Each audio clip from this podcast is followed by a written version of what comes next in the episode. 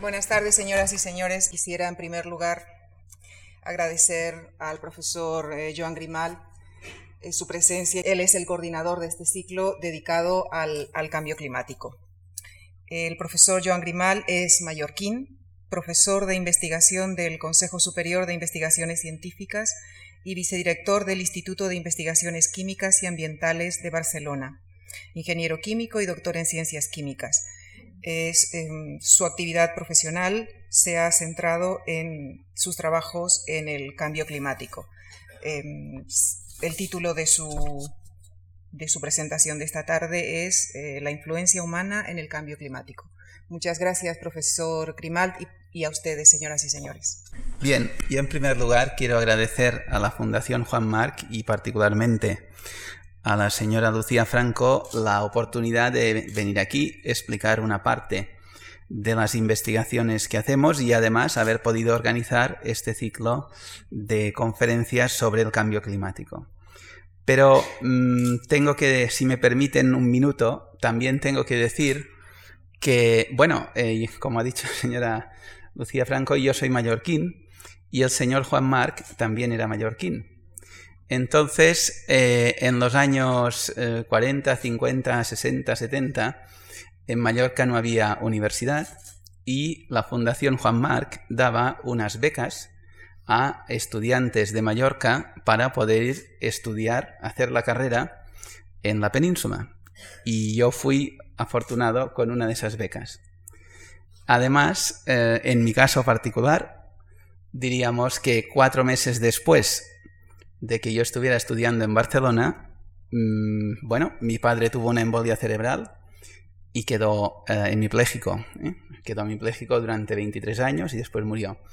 Digo eso porque, bien, em, mm, fue una. Eh, la, beca esa fue providencial en, en mi vida profesional. Y no sé yo qué hubiera pasado si no hubiera tenido la beca, pero probablemente no hubiera podido continuar los estudios. Entonces, bueno, para bien o para mal, eh, yo estoy aquí y soy un profesional de la química y, ciertamente siempre he tenido un gran cariño a la Fundación Juan Marc. Eh, y bien, ya que tengo la ocasión de estar aquí, pues lo digo. ¿eh? Y bien, pues si me disculpan por este, este punto personal, pues ya paso a, la conferencia. Bien, eh, todos hemos oído hablar del cambio climático. Y entonces eh, la idea de esta primera conferencia introductoria es sobre todo dar los elementos para entender el cambio climático, eh, qué está pasando, qué ocurre con el cambio climático. Y en concreto, la idea sería poder contestar a esas tres preguntas. ¿Qué está pasando? ¿Por qué está pasando? y por qué está pasando ahora. Y entonces vamos a empezar por contestar la última pregunta, ¿por qué está pasando ahora? Y para definir por qué está pasando ahora, tenemos que hacer un poco de historia de eh, la evolución del hombre, de los humanos, y el uso de la energía que han hecho. Algún ancestro nuestro, eh, eh, digamos hace dos millones de años, ancestros, no entraremos ahora aquí a explicar toda la evolución humana porque no es tema, pero ancestros nuestros mm, vivían pues como podrían vivir unos grupos de simios, ¿eh? en pequeños grupos, pequeños grupos familiares, iban por aquí por allí buscando comida, y entonces esos grupos tenían muy poca influencia sobre el medio ambiente y los usos que hacían de la energía eran los mismos que puede hacer cualquier, cualquier animal. Pero posteriormente, hace más o menos 500.000 años o quizás 700.000 años, esto es un tema que los expertos, ¿eh? los, expertos lo saben mejor que yo, pero el punto clave es que inventaron hacer fuego. Y eso de hacer fuego es una cosa clave. ¿eh? Es una cosa clave ¿por qué? Bueno, pues eh, en primer lugar tenemos que decir, cuando comparamos los animales con las personas, ¿eh? ustedes habrán leído a veces, pues los chimpancés, bueno, hablar no hablan, pero, pero mm, algún elemento de, lenguaje tienen. O, hombre, aprender, aprender no aprenden como nosotros, pero algunas cosas saben hacer. No hay ningún animal que sepa hacer fuego, ninguno. O sea, saber hacer fuego es algo humano, claramente humano.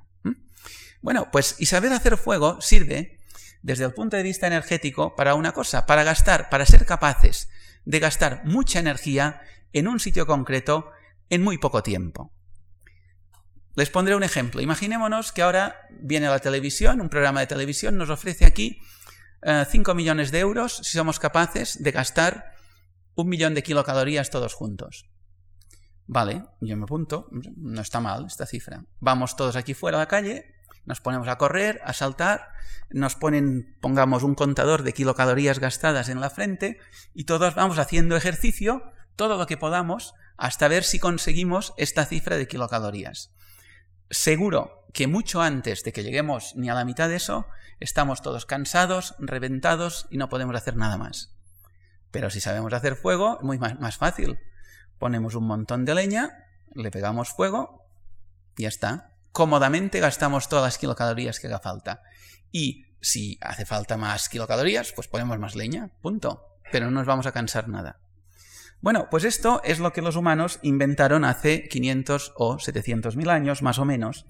Entonces, esa energía de dónde salía? Salía de una energía ordenada, que es la energía química de la madera, que proviene de la energía ordenada del Sol y la transformaban en una energía desordenada que es el calor.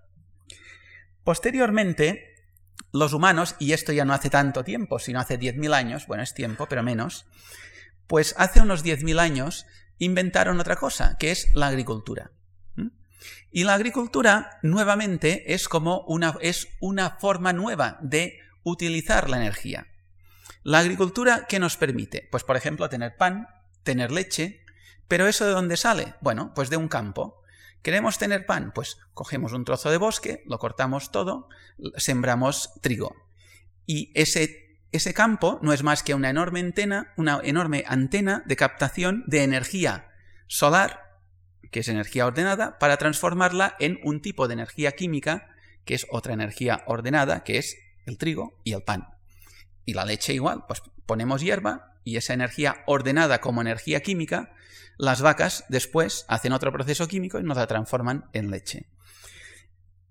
Todos saben que la agricultura cambió nuestra civilización desde el momento en que esa nueva forma de utilización de energía permitió que los humanos tuviéramos el alimento seguro ¿eh? en un sitio, ya no hacía falta ir de aquí para allá como nómadas todo el rato, ¿eh? Y por tanto fue la creación de las, de las ciudades, de los pueblos, las bases de la civilización que conocemos provienen de haber inventado en su momento la agricultura. No hace falta decir que no hay ningún animal ¿eh? que sepa cultivar un campo así por las buenas. ¿eh? Y eh, entonces esto, la agricultura permite obtener una energía ordenada, que es la energía solar, y transformarla en otra energía ordenada, que son los alimentos.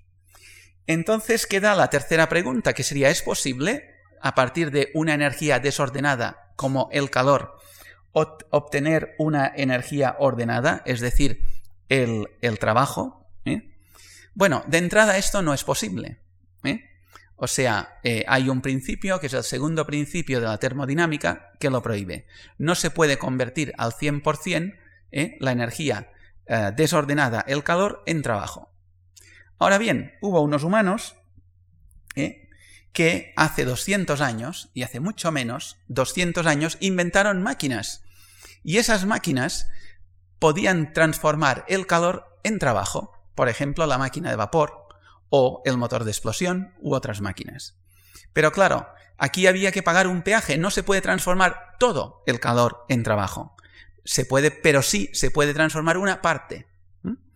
Y eso, por ejemplo, un ejemplo claro es, por ejemplo, la energía eléctrica. ¿eh? La energía eléctrica es, diríamos, más o menos trabajo puro. ¿eh? Tenemos el enchufe, conectamos en el enchufe, pues, un ventilador, una nevera, lo que queramos. ¿eh? Nos hace un proyector, todo eso son formas de trabajo que se pasan directamente. Ahora, ¿esa energía eléctrica de dónde sale? Sale de una central térmica. Y en una central térmica lo normal, lo normal es que un tercio de la, del calor gastado, del calor generado, se transforme en electricidad. Otro tercio es eh, calor que se va por la chimenea y otro tercio es calor que se gasta en refrigerar. ¿eh? Las centrales mejores pueden conseguir hasta transformar hasta casi el 50% del calor en trabajo, pero no más. Ahora bien, esto, aun a pesar de tener que pagar este peaje, esto fue otra enorme ventaja, es decir, podíamos obtener trabajo a partir del calor. Y eso fue la revolución industrial. ¿eh? La revolución industrial ¿eh? em, es la que nos permite hacer esto y nuevamente fue un salto adelante impresionante. Ahora, e, enseguida quedó claro, fijaros que eh, la, revolución industrial se basa entonces en gastar una nueva forma, es una nueva forma de gastar energía. Enseguida quedó claro que podíamos quemar todos los bosques y, no bastaría. ¿eh? Entonces, al principio de la revolución industrial es cuando empieza la minería del carbón. ¿eh? Antes la minería era más bien de metales, pero la minería del carbón empieza en el siglo XIX. Después, más adelante, ¿eh? en los años 30-40 del siglo XX, empieza la utilización del petróleo. Y ya en, los años 90 del siglo XX empieza la utilización del gas natural, así en plan importante. Son tres formas de combustibles fósiles ¿eh? que eh, se queman y nos dan calor y de ese calor sacamos muchas cosas, entre ellas eh, hacemos funcionar nuestra civilización. Hoy en día el 95% de la energía que los humanos obtenemos globalmente en el planeta proviene de quemar cosas. Entonces, además de esto, los humanos actuales gastamos por per cápita mucha más energía que nuestros ancestros. Aquí tienen arriba el hombre tecnológico, que seríamos un poco nosotros, ¿eh? lo que gastamos per cápita, ¿eh? lo que gasta el hombre industrial, y abajo tenemos lo que gastaba un hombre primitivo. O sea, la diferencia es importante. Evidentemente, ya sabemos que el mundo no está eh, bien repartido, no todos los humanos gastan lo que gasta el hombre tecnológico, pero aún así, la cantidad de energía que gastamos es importante. Bien, aquí esto, esto es una imagen que está en la web, pero aquello que uno dice una imagen vale más que mil palabras, bueno, esto es una composición de cómo, está, de cómo es el mundo por la noche cuando no hay nubes, ya se ve que hay un montón de, de luz. Y aquí simplemente hay una clasificación de los tipos de energía. ¿eh? Es decir, eh, por un lado, allí a la derecha tenemos carbón, petróleo, gas, son las más utilizadas, las que su uso da lugar a producir CO2, ¿eh? anhídrido carbónico. Abajo tenemos la nuclear, esa no produce CO2. Esa esas energías que están a la derecha son energías no renovables. ¿eh? Eh, usarlas quiere decir agotar un recurso que no se repone. Las de la izquierda son las energías renovables, las que ah, se gastan, pero el sistema de la Tierra, los, ecosistemas de la Tierra o el, Sol que proviene de fuera nos las reponen. Bien, eh, aquí nos dice, eh, esa gráfica simplemente es para poner de manifiesto la cantidad de CO2 que se produce por unidad de energía cuando ah, eh, eh, quemamos carbón, petróleo o gas, gas natural, y si esa combustión es para producir electricidad, la cantidad de CO2 es muy superior, por lo que he dicho antes, porque hay que, pagar, hay que pagar el peaje del segundo principio de la termodinámica. Si solo es para obtener calor, por las mismas kilocalorías, producimos menos CO2. Y aquí tenemos una gráfica en donde, esa es una gráfica de las energías consumidas en la Unión Europea, en donde también nos muestra el porcentaje de energía que eh, obtenemos a partir del petróleo, como ven es el mayoritario, carbón, gas natural, ¿eh? y todo esto suma un 85%, la energía nuclear es más o menos un 10% y las renovables un 5%. Fíjense que la proyección de la Unión Europea para el 2010 es más o menos esta, ¿eh? no, no, supone un gran, un gran cambio. Bien, entonces esto sería la cantidad de CO2 que los humanos tiramos a la atmósfera eh, por año, y es una cantidad que va creciendo, ¿eh? y sí que, em, bueno, podemos decir que si eso se divide por el, volumen económico producido, está, mm, decrece un poco, diríamos que en el aspecto positivo querría decir que eh, la economía global energéticamente es un poco más eficiente, va siendo un poco más eficiente. Bien, entonces esto es la historia de la, humanidad y el uso de la energía. Y es una historia muy positiva. ¿eh? Eh, gracias a la revolución industrial tenemos las bases del desarrollo tecnológico, se inventó el motor de vapor, el motor de explosión, la energía nuclear, la conquista del espacio, las bases del desarrollo científico, las leyes de la física, la química, la biología, desarrollo sanitario con vacunas, antibióticos, y todo ello ha dado lugar que los humanos ahora tenemos un incremento espectacular de mejora de condiciones de vida. Ahora la esperanza media de vida está entre los 75 y los 80 años, cuando antes de la revolución industrial no pasaba de 40 años ni de broma. Y, antes que eso, pues la, esperanza media de vida en, la edad media o, podía ser 20 años o, 25. ¿eh? Bien, Ahora bien, todo esto ha dado lugar a una gran explosión demográfica. Aquí tenemos una gráfica en donde muestra el número de personas totales que ha habido en el mundo a lo largo del tiempo. ¿eh? Aquí eh, en la flecha, bueno, tenemos el cero. Aquí ven el cero. Cero sería el, el año del nacimiento de Jesucristo. Y podemos ver que en estas fechas en el mundo había más o menos 100 millones de personas, en todo el mundo. Y, más o menos siguió más o menos habiendo el, número, el mismo número en tiempos del Imperio Romano, todo esto, pues nada, cuatro gatos. ¿eh? Y, eh, sí. y entonces cuando empieza la revolución industrial es cuando tenemos esta subida tan impresionante. Pero incluso fijémonos que eh, al acabar la Segunda Guerra Mundial, pues en el mundo podía haber dos, millones, dos mil millones de personas, o un poco más. Y ahora ya estamos pasando los seis mil millones. ¿eh? Eso yo digo siempre que quiere decir que el mundo de ahora ya no tiene nada que ver con el mundo que había cuando acabó la Segunda Guerra Mundial. ¿eh? Aunque las estructuras políticas sigan siendo más o menos las mismas, es otro mundo. Ahora, bueno, aquí no vamos a hablar de, política, digamos, pero eh, en realidad el mundo está cambiando enormemente y, no nos damos cuenta. Y, es esa cantidad tan enorme de gente que, hay por todos lados. Bien, em, eh, eso tiene que el mundo pues no ha crecido. ¿eh? Sí que hemos crecido los humanos, pero no ha crecido el mundo. De todos modos, esto, en un principio, es un gran éxito de nuestra especie. ¿eh? O sea, todas las especies lo que quieren es reproducirse y ampliarse. Por tanto, es un gran éxito.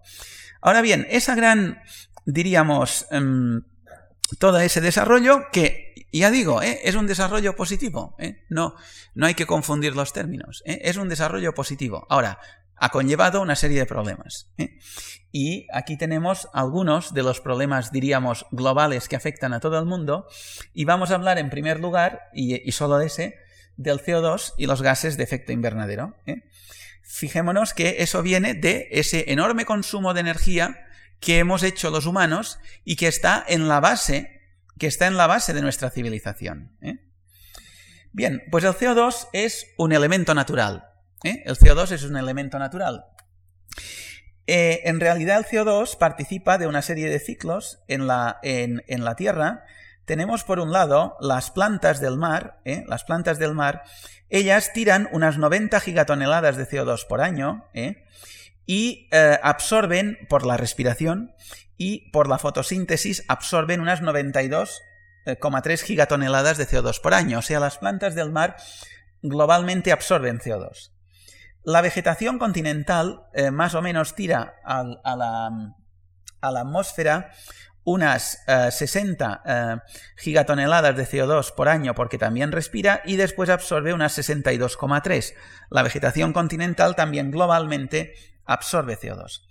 Ahora, después venimos los humanos y tiramos, por debido a la combustión, el uso de la energía, unas 6,3 gigatoneladas de CO2 por año y además cortamos los bosques lo cual representa un aporte de 1,6 gigatoneladas de CO2 por año. El balance global es que cada año tiramos a la atmósfera 3,3 gigatoneladas de CO2. Bueno, si cada año vamos tirando más CO2, ¿eh? entonces lo, lógico sería pensar que la concentración de CO2 en la atmósfera va aumentando. Entonces, en, los en el año 1957, una serie de físicos se preguntaron, bueno, debe ser, porque si todos quemamos cosas debe ser que tiene que aumentar. Entonces decidieron poner unas estaciones de, ah, estudio de las concentraciones de CO2 en la atmósfera a ver si es verdad que el CO2 aumentaba. Esas estaciones las pusieron en zonas remotas para evitar los efectos locales de CO2. Una de ellas la pusieron en las islas Hawái, en Mauna Loa. Otra la pusieron en la Antártida. Y ahí va. Y una de ellas, por cierto, un poco posterior, una de ellas está en las Islas Canarias, ¿eh? en Tenerife. En Tenerife, en el Observatorio de Izaña, del Instituto Nacional de, Meteorología, hay una de, de, las cuatro, una de las cuatro estaciones del mundo de control de esto está en Tenerife, coordinada por la NASA. ¿eh? Bien, estos son los datos de Mauna Loa y se ve que realmente el CO2 estaba en el año 57 a 315 partes por millón y ha subido hasta 380 partes por millón. Pero claro, aquí podemos decir, ¿y antes de eso qué? Porque claro, esto es cuando a unos tíos se les ocurrió empezar a medirle el tema. Bueno, pues también lo podemos saber. Aquí tenemos una gráfica en donde tenemos las concentraciones de CO2 en la atmósfera a lo largo de los últimos 45.000 años. Evidentemente podemos pedir eso como se sabe. Hace 45.000 años nadie estaba midiendo estas tonterías. No, claro. Eh, lo que pasa es que eh, en los hielos eh, de Groenlandia y los hielos de la Antártida, los hielos permanentes, el hielo que hay en el continente, esto proviene de la nieve que se ha ido acumulando de año en año.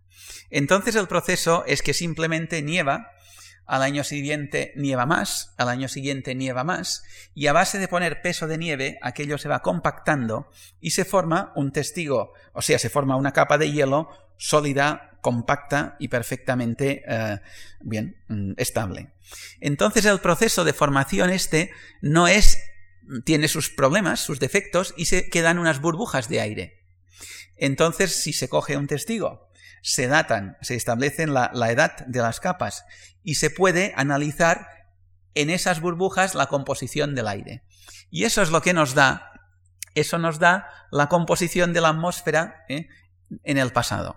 Entonces, en esta gráfica lo que vemos es que en el pasado las concentraciones de CO2 estaban en el orden de 190 partes por millón, después de forma eh, natural subieron hasta 280 y después somos los humanos que lo hemos subido así muy deprisa hasta 380. Pero podemos mirar incluso más atrás, ¿eh? quedemos más atrás de 45.000 años. Y por ejemplo, aquí tenemos eh, otro estudio, los resultados de otro estudio, los niveles de CO2 sería la línea azul, ¿eh? En la Antártida, en donde podemos estudiar la evolución del CO2 en los últimos 400.000 años. Hoy en día, de hecho, ya se ha medido hasta los últimos 800.000 años. Y la gráfica es esta que ven. Es decir, que el CO2 de forma natural fue oscilando entre 280 partes por millón bajaba a unas 190, volvía a subir, volvía a bajar, etc. Cuando el CO2 estaba arriba, concentración alta, era una época interglacial. Interglacial es como ahora. Nosotros estamos viviendo en una época interglacial. Y cuando el CO2 estaba bajo, era una época glacial, una época fría. ¿eh?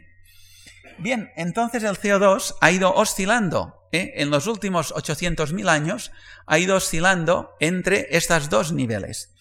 Pero llegamos los humanos ¿eh?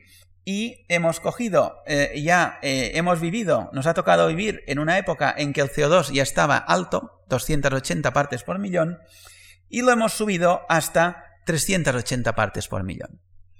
O sea que, fijémonos, que el incremento de CO2 en la atmósfera que hemos puesto los humanos es 100 partes por millón, que es más que el equivalente al paso de pasar de época glacial a época interglacial. Esa gráfica que ven aquí, de una forma un poco diferente, es la que iba enseñando el señor Al Gore cuando era vicepresidente de Estados Unidos a los diferentes políticos del mundo para decirles, oye, esto es importante, esto no puede ser una tontería, habría que hacer algo con esto. Y esa gráfica de aquí es la que dio lugar a poner en marcha ¿eh? el convenio de Kioto. Aunque después, después, eh, por ejemplo, Estados Unidos no lo firmó, pero bueno, es igual. O sea, el, el esta gráfica es muy importante por esto. Pero es que además esta gráfica nos dice otra cosa. Esta gráfica nos dice que los humanos hemos puesto en la atmósfera una concentración de CO2 que está fuera de escala. Es decir, que en la historia última del, diríamos, el último millón y, prácticamente los últimos dos millones de años, no había habido nunca una situación en que el CO2 estuviera tan alto. Y tan alto, tan pasado de vueltas. Entonces, ¿qué va a pasar? Pues no lo sabemos. Así dicho a largo plazo, no lo sabemos. No hay modelos. No hay modelos en el pasado de el planeta en estas condiciones. Y en este sentido, eh, los humanos estamos haciendo un experimento. Un experimento en el que el planeta es el objeto del experimento y nosotros vivimos dentro del experimento. Y eso es así, ¿eh? es así. ¿eh? Bien, pero de todos modos sí que sabemos algunas cosas y continuaremos hablando de ellas. o sea que el por qué está pasando ahora sería, bueno, ahora entendiendo ahora como el momento en que los humanos lanzamos la revolución industrial. ¿eh?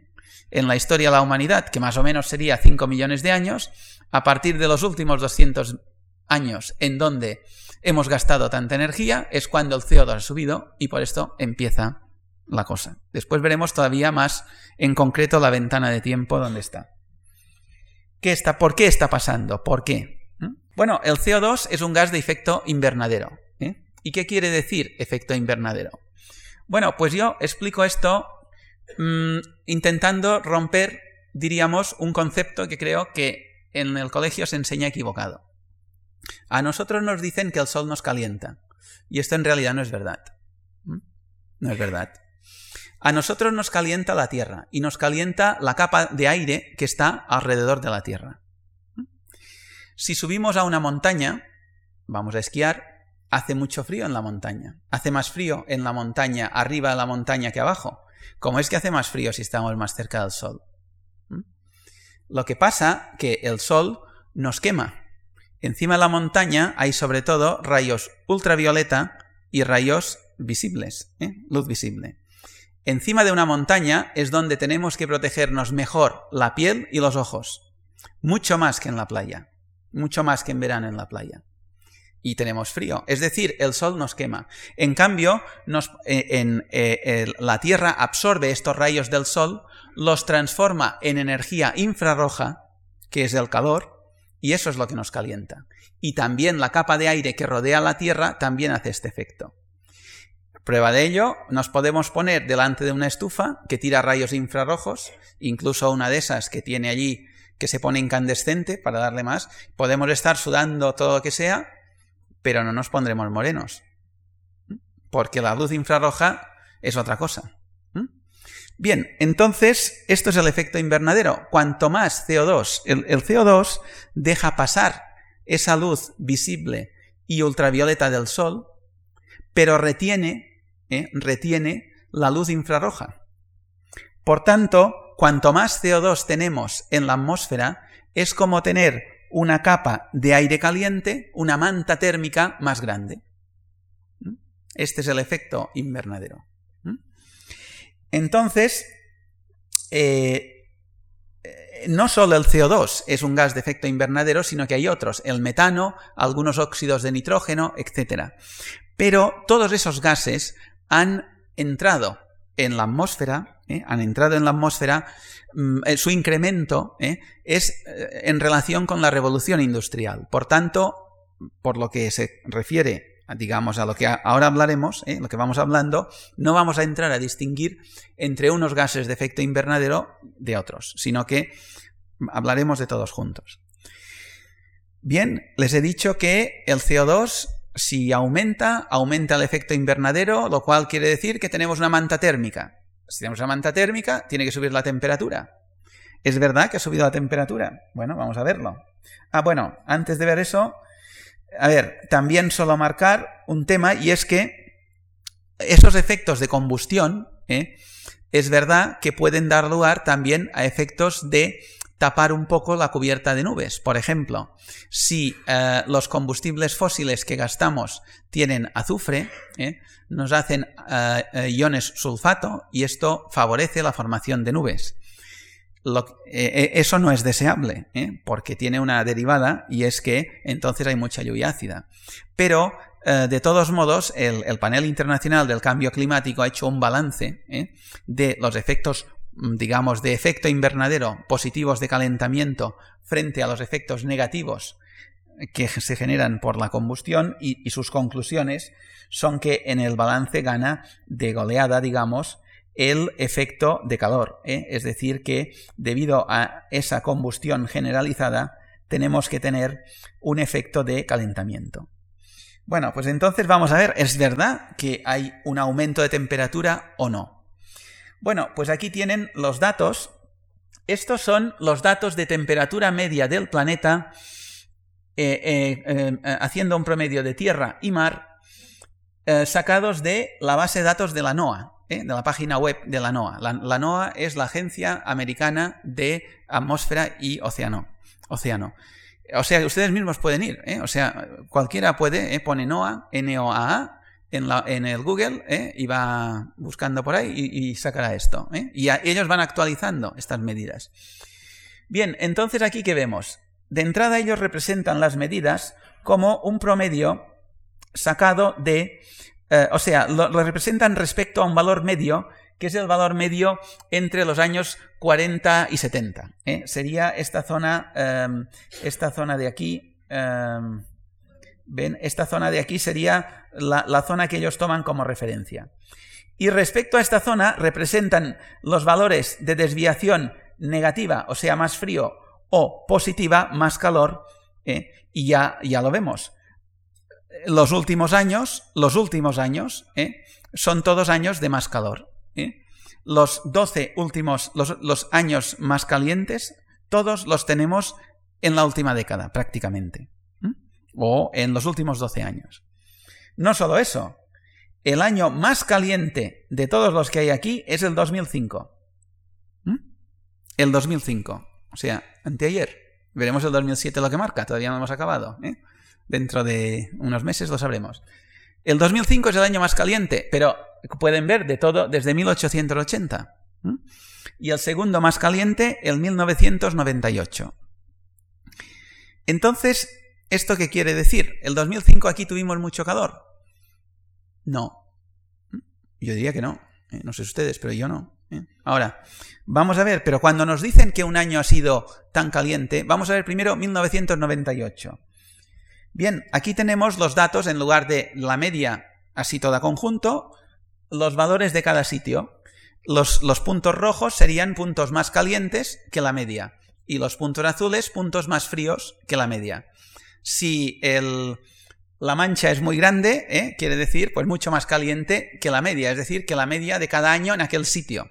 Bien, pues vemos que un año muy caliente como era el 1998, pues bueno, lógicamente la mayoría de puntos son rojos.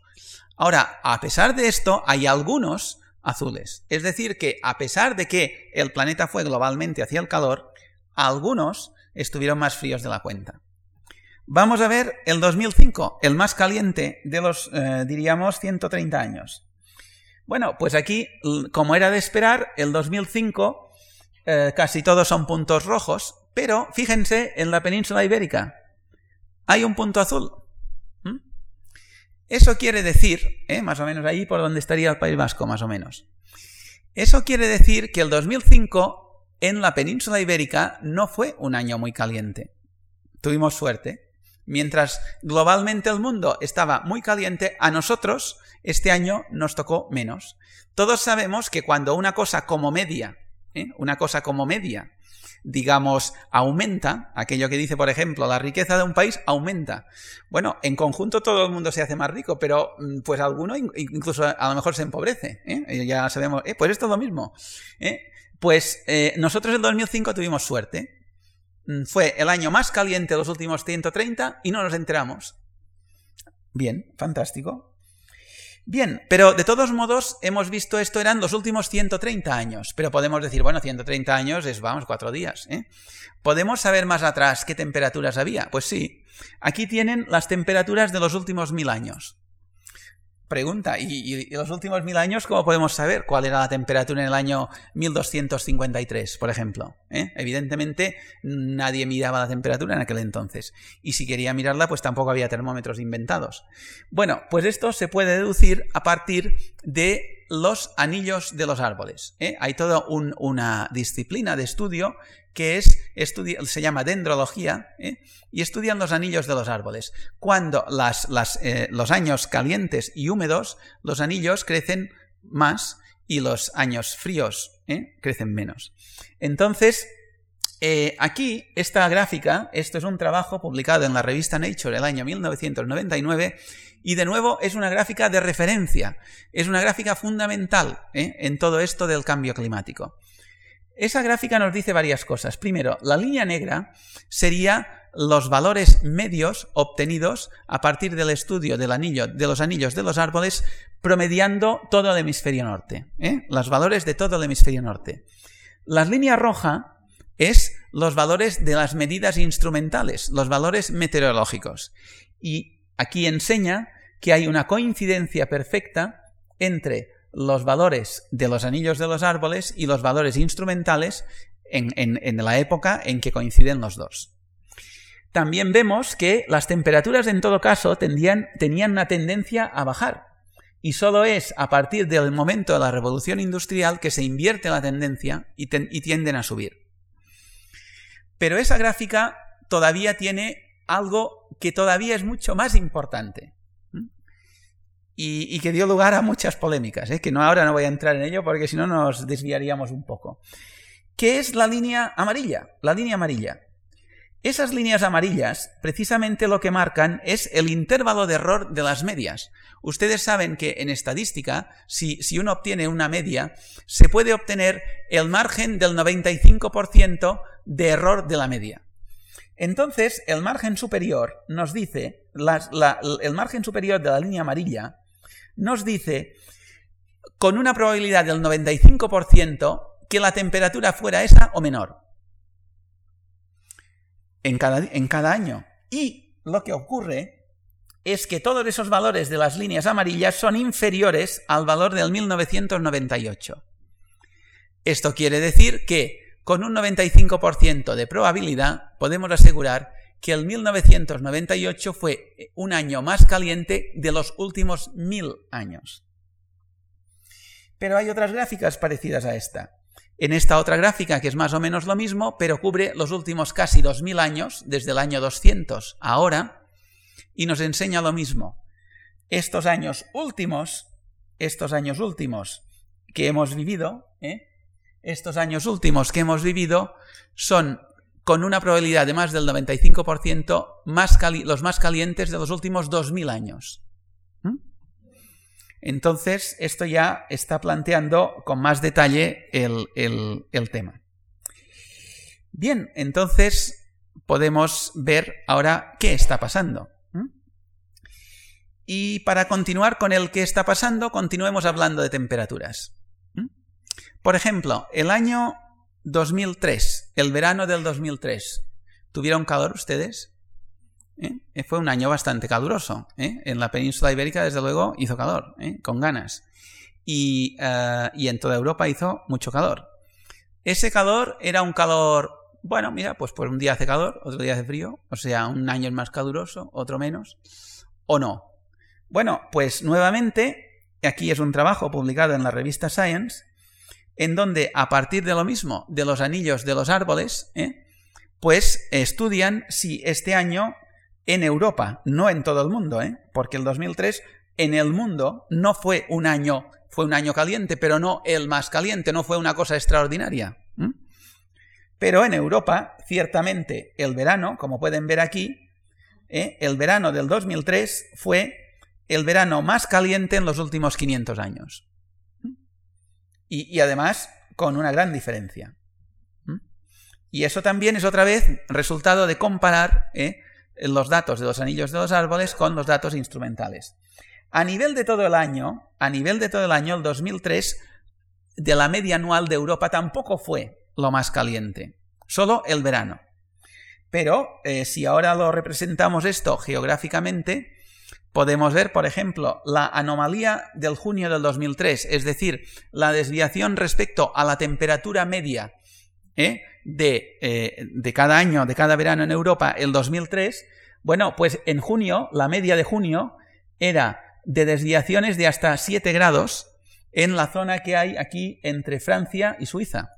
Pero en el resto, 6 grados. Fíjense en la península, ¿eh? fíjense aquí en Madrid, desviaciones de 6 grados en junio.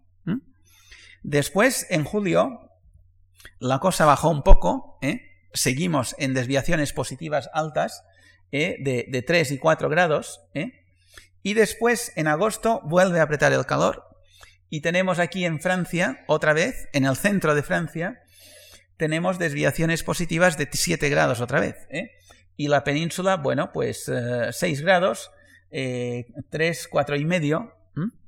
Y si hacemos todo el verano, ¿eh? el verano completo del 2003, desde luego en Francia es donde les tocó más la lotería, o sea, casi desviaciones de llegando a 6 grados. Y en la península, bueno, no nos podemos quejar. ¿eh? O sea, el verano del 2003 realmente fue un verano muy caliente y una anomalía que ciertamente eh, no se puede explicar como una variación de esas normales, sino que fue un extremo. ¿eh? ¿Y eso qué consecuencias tuvo? Bueno, esto simplemente es para recordar que realmente este año, a pesar de todo, globalmente a nivel mundial no fue ¿eh? de los más calientes. Pero, ¿qué consecuencias tuvo el 2003? Bueno, pues en Francia murieron unas 15.000 personas ¿eh? por, la ola de calor y en España unas 6.000. Eh, eso está perfectamente... Y en, y en toda Europa, la Organización Mundial de la Salud calcula pues unas 25.000. En Francia, que es donde les tocó más, pues hasta tuvieron que habilitar pues esto, cámaras eh, de refrigeración, ¿eh? porque los servicios fúnebres no daban, eh, no, no, tenían tiempo de enterrar a, la gente. Esto es algo que en epidemiología se conoce como, digamos, mortalidad de cosecha, es algo conocido en epidemiología, o sea, una ola de calor puede producir esto. Es decir, que eso no fue algo trivial ¿eh? y ciertamente es atribuible al cambio climático. ¿eh? Pero entonces son eh, de funciones contadas y peladas. En Europa, Europa, una serie de países en donde los servicios sanitarios son buenos, son eficientes. Bien, entonces esa desviación de temperatura Aquí tenemos datos del panel internacional del cambio climático y vemos que, según ellos, estos serían los gráficos de abajo, eh, eh, cada día tenemos una desviación mayor respecto a lo que tendría que ser la, temperatura, que serían las líneas azules, eh, y em, esta línea azul, y lo que estamos observando, que es esta línea roja. Es decir, que la desviación de calentamiento cada vez es mayor. Eh, todo esto son datos. ¿eh? Fíjense que yo solo les he enseñado datos, ¿eh? no les he enseñado ninguna teoría, solo los datos contados y pelados. Em, bueno, entonces va, ahora sí que entramos a especular un poco, especular un poco. Hay un señor que es un economista muy famoso, muy conocido, del Banco Mundial, que para el gobierno británico en el año em, en, en, diciembre del 2006 presentó un informe diciendo cuáles eran las consecuencias previsibles de un aumento de temperatura. Y entonces él, eh, desde un punto de vista de la economía, ¿eh? entonces él indica que, por ejemplo, a nivel de recursos de producir alimentos, un aumento de temperatura en un principio produciría una mayor capacidad de producir alimentos porque ciertas zonas que hoy en día están, diríamos, congeladas, como Canadá, Rusia, ¿eh? Se, bueno, se podrían cultivar, pero más adelante, al aumentar más la temperatura, ¿eh? es decir, al pasar de, un grado y medio así, ya eh, otras zonas tendrían problemas para producir alimentos. A nivel de, agua, ¿eh? lo que indica es que en una primera instancia se perderían todas las nieves perpetuas de las montañas y en una segunda instancia, más, más allá, tendríamos que habría eh, sequías importantes en las zonas mediterráneas y más allá que habría incrementos importantes del nivel del mar. a nivel de los ecosistemas, tendríamos que, primero, un daño fuerte a los arrecifes de corales y más adelante muchas especies se extinguirían. Y también habla de los fenómenos meteorológicos intensos, ¿eh?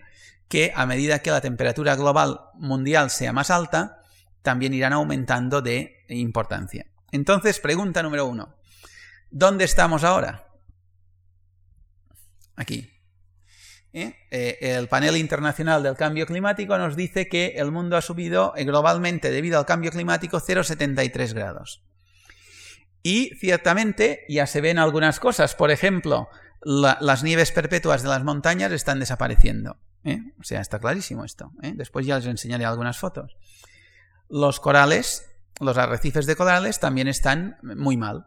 O sea, se, están, quedando blancos porque las especies de algas simbiontes están yendo. ¿eh? Deja de ser una simbiosis y, se van. ¿eh? Entonces, ¿cuál es el objetivo del convenio de Kioto? Este. Que la temperatura media mundial no pase más allá de 2 grados. Entonces, eh, esto, fíjense que esto ya da por perdidos, por ejemplo, todas las nieves de las montañas, ya da por perdidos los arrecifes de coral, ya da por un fuerte efecto de em, descongelación de las zonas árticas, ¿eh? etc. O sea que mm, yo lo digo en este sentido, algo que parece algo tan, digamos, tan radical, para según quién, claro, como el convenio de Kioto, ya da por asumido ¿eh? que mm, muchas cosas del planeta no volverán a ser como antes. ¿eh? La, la, pregunta siguiente sería, ¿y cuánto tiene que subir el CO2 para que la temperatura media del planeta no vaya más allá de 2 grados? Bueno, pues no lo sabemos.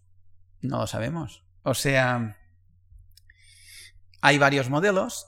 ¿Eh? Por ejemplo, si, eh, el CO2 subiese unos 400 partes por millón, ¿eh? pues mm, el mundo al final llegaría a subir entre 1 y 3 grados, una ventana de este tipo, con lo cual más o menos el valor medio serían 2 grados, podemos decir. Si este modelo está bien, pero fíjense, 400 partes por millón, si ya estamos en 380. Y cada año sube una parte por millón y media. O sea que en 10 años ya lo veremos si el modelo está bien. ¿Mm? Em, pero claro, ¿y si sube 450 partes por millón? Pues lo sabemos menos todavía. Es decir, entonces se ven, el margen se ensancha porque hay más incertidumbre, etcétera, etcétera. ¿Eh? Es decir, a medida que vayamos a niveles de CO2 más altos, la incertidumbre aumenta. ¿Eh? Es lo que les decía yo al principio, estamos haciendo un experimento. Pero ojo, la incertidumbre aumenta no en si habrá cambio o no habrá cambio. La incertidumbre aumenta en si el cambio será más o menos bestia, pero el cambio es evidente. La incertidumbre ¿eh? está en hasta dónde llegará el cambio. ¿Mm? Bien, y eh, la conclusión del, del señor Stern era de que, bueno, o hacemos, implementamos unas medidas económicas fuertes para controlar la emisión de CO2, o si seguimos el, aquello que se dice business as usual, ¿eh? esto pues no se sabe ¿eh? dónde llegaremos. Eh, bien, entonces, em, pero esto, este trocito que he insertado son predicciones, son predicciones, no son medidas. De todos modos, lo que sí está claro, mirando los hielos de la, de la Antártida, es que en, aquí tenemos en rojo la temperatura del aire encima de la Antártida, que está en rojo, en azul tenemos la concentración de metano en los últimos 400.000 años y en negro la concentración de CO2. Es decir, que la temperatura en el aire encima de la Antártida y el CO2 han ido siempre a la par. Han ido a la par. Estos son los datos a partir de la atmósfera. La historia de los últimos 400.000 años, que ya les digo, ahora ya están los datos de los últimos 800.000 y, y, y no desdice en esto. Pero entonces aquí esta gráfica nos plantea un problema. Y es, es que ahora el CO2 ya no está a estas concentraciones que salen aquí, estas concentraciones de 280 partes por millón. El CO2, fíjense que el CO2 está aquí en los datos de la época natural, antes de la intervención humana, estaba a 280. Ahora estamos a 380. ¿Cuál es la temperatura encima de la Antártida? No es, no ha seguido subiendo.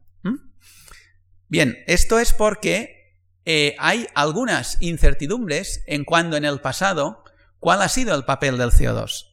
En el pasado. Porque el cambio climático en el pasado, ¿eh? El, clima en el pasado, no los científicos no dicen que haya cambiado por culpa del CO2, sino ha cambiado por otras razones. ¿Mm? Y ahora las, las veremos. Ha habido dos tipos de cambios. Los cambios, digamos, orbitales. Ahora estamos hablando de cambios naturales, cambios del clima, y los cambios rápidos. Hablaremos rápidamente, ¿eh? Eh, de, brevemente, de los cambios orbitales. La Tierra gira alrededor del Sol, ¿eh? Pero no gira en una órbita circular, sino en una órbita excéntrica. Esto es debido a la influencia de los otros planetas, sobre todo de Júpiter. Entonces, esta excéntrica a veces es más excéntrica y a veces menos. Y eso tiene dos consecuencias. El Sol no está en el centro de la órbita de la Tierra, sino en un lado. ¿eh? Es el foco principal. Entonces, esta excéntrica ¿eh? ha seguido un periodo de 400.000 años y 100.000 años. Es decir, que cada 100.000 años eh, estábamos en las mismas condiciones. Esto ha dado lugar a cambios de cantidad total de eh, radiación solar que recibe la Tierra, de calor que recibe la Tierra. Bien, otro punto es que la Tierra gira sobre sí misma en un eje que está inclinado, no vertical respecto al plano de traslación, sino inclinado. Esto es debido al cambio al campo gravitatorio de la Luna. La inclinación del eje ¿eh? es variable. A veces está más recto, a veces más inclinado. ¿eh? Y entonces ahora está inclinado unos 23 grados, 5. ¿eh? Esa inclinación de más o en menos también es, tiene un, un periodo de 41.000 años. Cada 41.000 años el eje vuelve a estar como antes y esa inclinación es lo que da lugar a las estaciones y por tanto, según esté más inclinado o menos, las estaciones son más fuertes en el hemisferio norte o en el hemisferio sur. Otro aspecto importante de esos movimientos orbitales es el de la precesión. Eh, como, la, como la Tierra gira torcida y además gira alrededor, o sea, y como además la órbita es elíptica, Pasa que cuando tenemos que es verano, por ejemplo, en este caso de aquí, esto, bueno, esto es al revés, o sea, esto es como estamos ahora. Cuando es verano en el hemisferio norte, eh, perdón, cuando es invierno en el hemisferio norte, fíjense que ahora la Tierra está así torcida, por tanto los rayos del Sol tocan más oblicuamente al hemisferio norte. Cuando es invierno en el hemisferio norte es cuando la Tierra está más cerca del Sol. El 3 de enero es el día en que la Tierra está más cerca del Sol. El 3 de enero es invierno en el hemisferio norte. Eso quiere decir que en el hemisferio norte tenemos unos inviernos más suaves que la media. En cambio es verano en el hemisferio sur.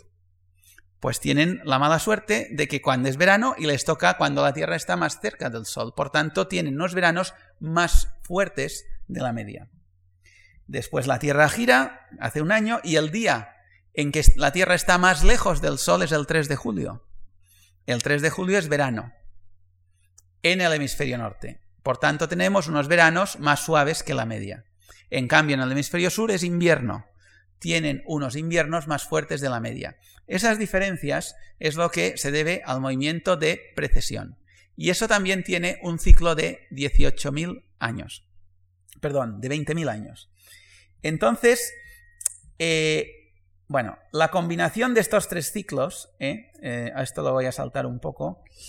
Eh, si esto lo voy a saltar un poco.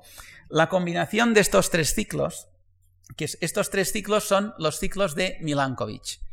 Y es la combinación de estos tres ciclos es lo que explica que haya habido cambios de época glacial a época interglacial y viceversa en el pasado. de todos modos, y eso se ha comprobado porque después, estudiando diferentes registros sedimentarios marinos, se ha visto que estos tres ciclos dejan una huella ¿eh?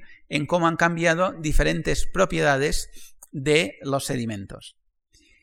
Pero el punto importante es cómo nos podemos plantear esos cambios que ocurren en la cantidad de calor que nos llega desde lejos, ¿eh? cómo operan en el planeta. Eso, ¿eh? si tenemos la bombilla que ilumina la Tierra, eso a nivel del suelo, de la Tierra, ¿cómo se nota? ¿Cómo opera? Bueno, pues esto opera sobre el sistema de corrientes del mar. Eh, esto es como están ahora, en el presente, en la época interglacial, el sistema de corrientes. Y hay una, que es la más importante de todas, que es la corriente del Golfo. La corriente del Golfo coge agua del Mar Caribe y este de aquí ¿eh? coge agua del Mar Caribe que es salada y caliente y la lleva hacia Europa. ¿Mm? Entonces, por ejemplo, si comparamos la península ibérica, si se fijan en el mapa, la península ibérica está a la misma latitud que el norte de Estados Unidos o el sur de Canadá. Bueno, pues en invierno, en el puerto de Nueva York se le hielan las aguas y la temperatura media de invierno en, Nueva York es 0 grados. En la península ibérica la temperatura media, pues no sé, será 10 grados o no sé, más o menos. ¿Y eso por qué? Estando a la misma latitud. Porque la corriente del Golfo nos calienta Europa. en cambio, no calienta América. En Escandinavia se vive, hace más frío, evidentemente. Se vive todo el año. Hace más frío, pero a pesar de esto se puede vivir todo el año. A la misma latitud tenemos Groenlandia. En Groenlandia no se puede vivir porque hace demasiado frío. Están al lado. ¿Cuál es la diferencia? Que la corriente del Golfo nos, calienta Europa y no calienta la otra parte. Eso es como funciona ahora. Si vemos una imagen del Polo Norte, ¿eh? el Polo Norte pueden ver que es prácticamente una esfera de hielo, pero le falta un trozo le falta un trozo, falta esta parte de aquí. ¿eh? Falta esta parte de aquí. ¿Por qué falta esta parte de aquí? Porque la corriente del Golfo la funde. Si esta parte estuviese, eh, un buen trozo de Europa estaría bajo el hielo. Bien, eso es como funciona ahora. Pero además, la corriente esta del Golfo tiene otra cosa, otra característica. Y es que esta agua, cuando llega a las latitudes de Europa, o sea, de Noruega, ¿eh? se enfría, evidentemente. ¿eh? Y entonces se convierte en un agua salada y la más fría, ¿eh? salada y fría, la más densa de, de todos los océanos, la más densa. Si es la más densa de todos los océanos, ¿qué pasa? Bueno, se hunde. ¿Y hasta dónde se hunde? Pues hasta el fondo del mar. Y entonces tenemos este ciclo, o sea, en rojo sería el agua de la superficie, llega a digamos, las partes del norte de Europa y al sur de, Groenlandia, se hunde y por el fondo del mar baja por todo el Atlántico y se redistribuye hacia el Índico y hacia el Pacífico, donde vuelve a emerger. Y esto es un ciclo que se llama la circulación termoalina. Este es un ciclo que funciona ahora. ¿Eh? Es un ciclo, se puede medir, ¿eh? se, puede, se va y se mide esto. ¿eh? Y eso es lo que funciona ahora. Es decir, en las épocas interglaciales, las épocas calientes como la nuestra, funciona esto. Pero en las épocas glaciales este ciclo no funcionaba. Y entonces la diferencia es esta. El mundo ahora está, como dice aquí, presente y en las épocas glaciales estaba de la otra manera, porque la circulación termalina no funcionaba y la corriente del Golfo tampoco la corriente del Golfo no era muy débil y no llegaba ni loco tan arriba. Entonces, lo que pasa es que los cambios orbitales estos que hemos visto antes ¿eh? ponen en marcha o paran la circulación de la corriente esta de la circulación termalina. ¿Mm? Lo disparan o lo paran, de forma natural. ¿eh? Y cada ciclo de estos son unos 50.000 años, más o menos, más o menos. A veces 40.000, a veces 60.000, eso depende. ¿eh? Pero son periodos de este tipo. Nosotros, por ejemplo, ahora llevamos 10.000 años de época caliente, ¿eh? de época interglacial. Por tanto, podríamos decir, pues grosso modo, nos tocan todavía 40.000 eh, más o 30.000 más. Bueno, estos son los cambios orbitales. Pero además, recientemente se han descubierto que existen de forma natural unos cambios rápidos, también llamados cambios abruptos. Esos cambios abruptos son un descubrimiento de los años 90 del siglo XX. Entonces, eh, eh, primero se encontraron en Groenlandia. Fíjense, esta es una gráfica que indica la temperatura de los, del aire encima de Groenlandia. Esto es en la época caliente de ahora, que tenemos una temperatura muy estable. Pero fíjense en el pasado, en la época glacial, qué subidas y bajadas tan bruscas había. Bueno, estas subidas y bajadas tan bruscas fueron una sorpresa para todos los científicos. No sabían a qué se debían y em, creían al principio que esto era algo local de Groenlandia. Después, nosotros tengo que decir que modestamente hicimos unas medidas de las temperaturas del agua del mar de Alborán y enseñamos que cuadraba con esto. Con lo cual, esas medidas locales, esto ya es un artículo del año 1999, esas medidas locales se vio que afectaban a todo el hemisferio norte como poco. Y, eh, pero, eh, bueno, y además no solo eso, sino que cuando había esos enfriamientos tan bruscos, toda la vegetación encima de la península ibérica, por ejemplo, cambiaba y en menos de 100 años pasaba de la vegetación que hay ahora a la típica de la estepa siberiana, por ejemplo. Esto lo vimos con datos de polen. ¿eh? Pero eh, el problema es que después en estudios posteriores, esto también son trabajos que hemos hecho en mi laboratorio, hemos visto que estos cambios bruscos también pueden pasar en las épocas interglaciales, en las épocas como las que de ahora que vivimos. ¿eh? Perdón. De hecho, eh, aquí este trozo de estas temperaturas más calientes se ve que de pronto hay unas caídas fuertes de temperatura y eso sería otro cambio brusco como los de las épocas glaciales. Esos cambios bruscos son algo que hoy en día no sabemos por qué ocurre. Ahora, un cambio brusco de estos, que parece así una bajada tan rápida y una subida, duran dos o tres mil años. O sea que al que le toca abajo, pues se piensa que toda la vida el planeta ha estado así. ¿Mm? Bien, pues esto entra dentro de los cambios naturales. ¿eh? Y em, bueno, aquí voy a saltar algunas cosas porque eh, si no vamos a alargar mucho. Pero eh, yendo a los efectos de la temperatura que hemos visto, ¿eh? por ejemplo, esto que decíamos de que los hielos de las montañas están desapareciendo, está lleno de, fotos en Internet, si pueden buscarlas, en donde comparan fotos de hace 100 años ahora o menos, y se ve, por ejemplo, esta como estaba antes y ahora, ¿eh? y de esas hay un montón. Esto es en el Monte Perdido, en el Pirineo Aragonés, eh, y glaciares también, por ejemplo, glaciares en, Alaska, eh, está lleno eh, de sitios en donde se ve cómo se funden los hielos.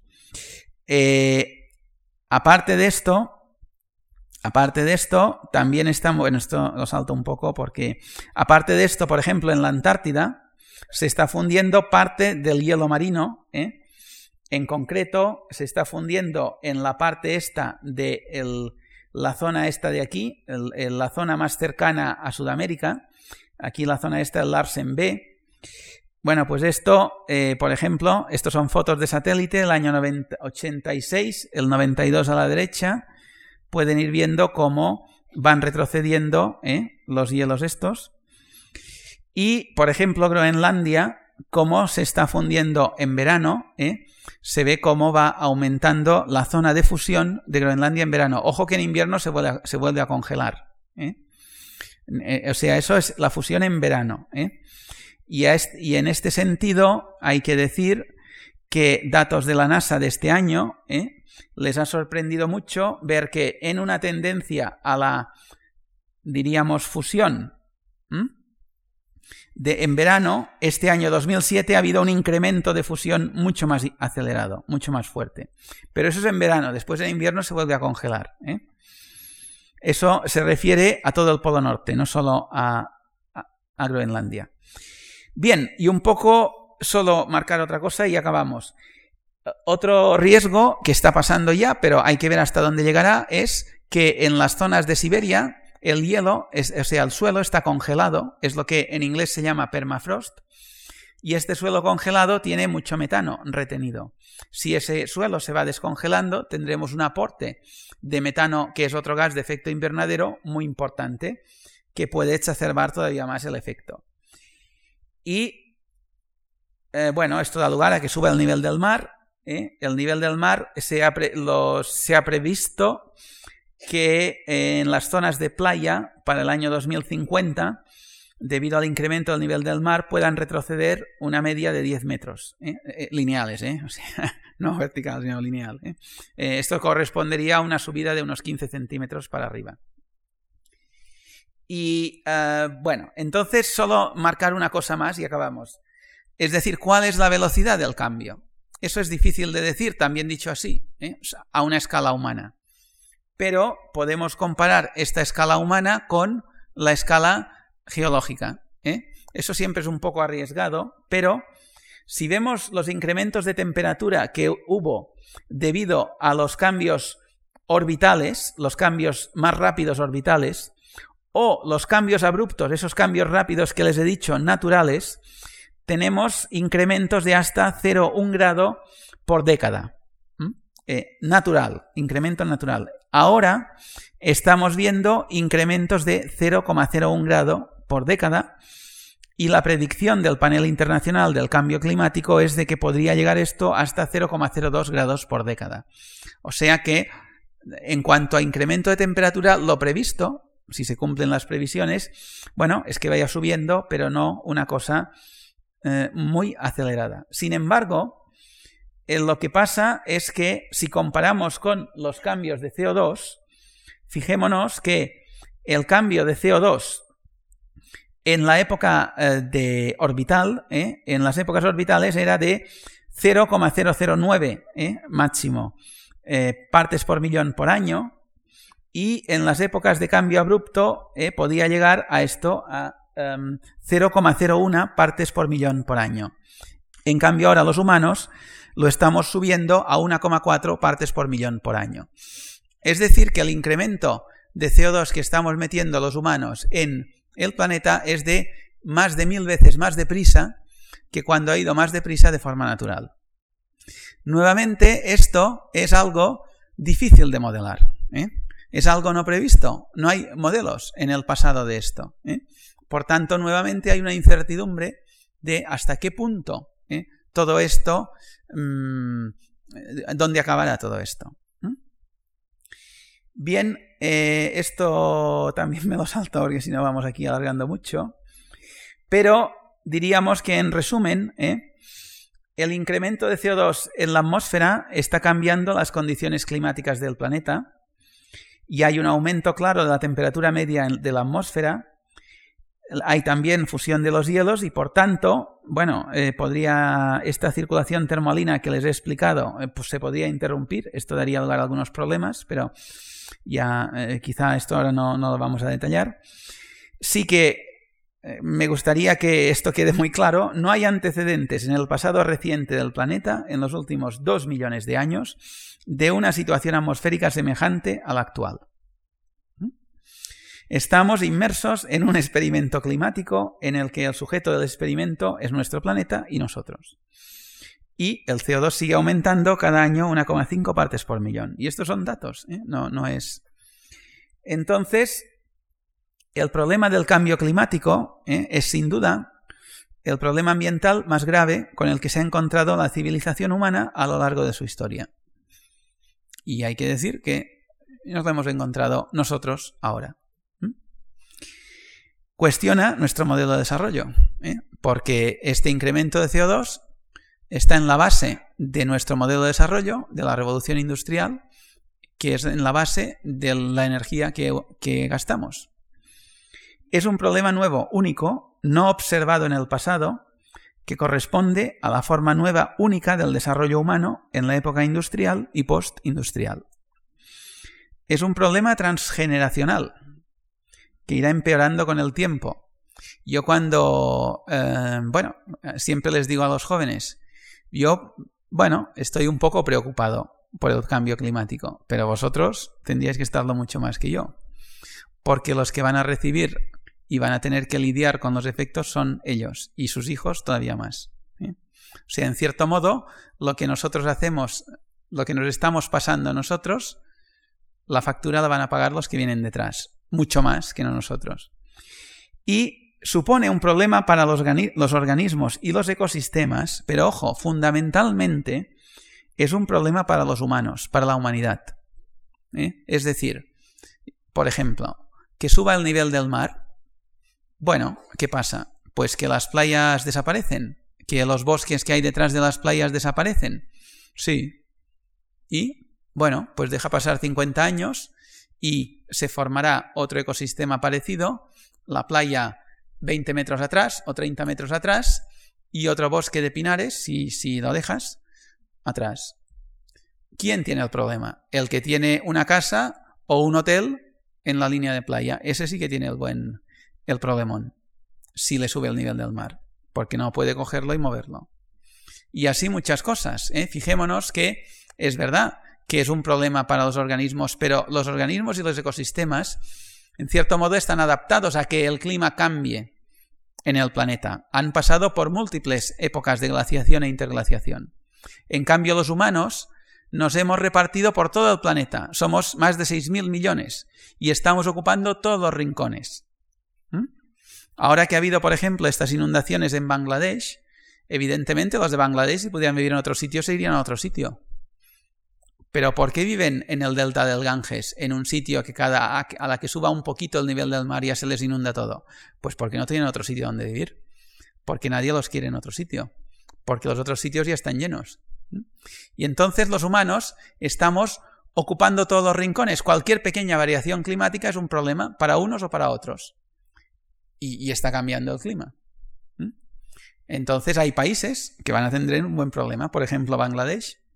La mitad de su territorio puede estar bajo el agua a poco que suba el nivel del mar. Ciertas islas de la Polinesia o incluso sitios más cercanos como Londres. ¿eh? El sur de Inglaterra, si sube un poco el nivel del mar, tendrá buenos problemas. De hecho, los ingleses, que suelen ser gente previsora, ya han montado en la boca del Támesis un sistema de esclusas mm, mm, fenomenal para parar el agua del mar que les entre. ¿Mm? Bueno, ya veremos si, tienen éxito.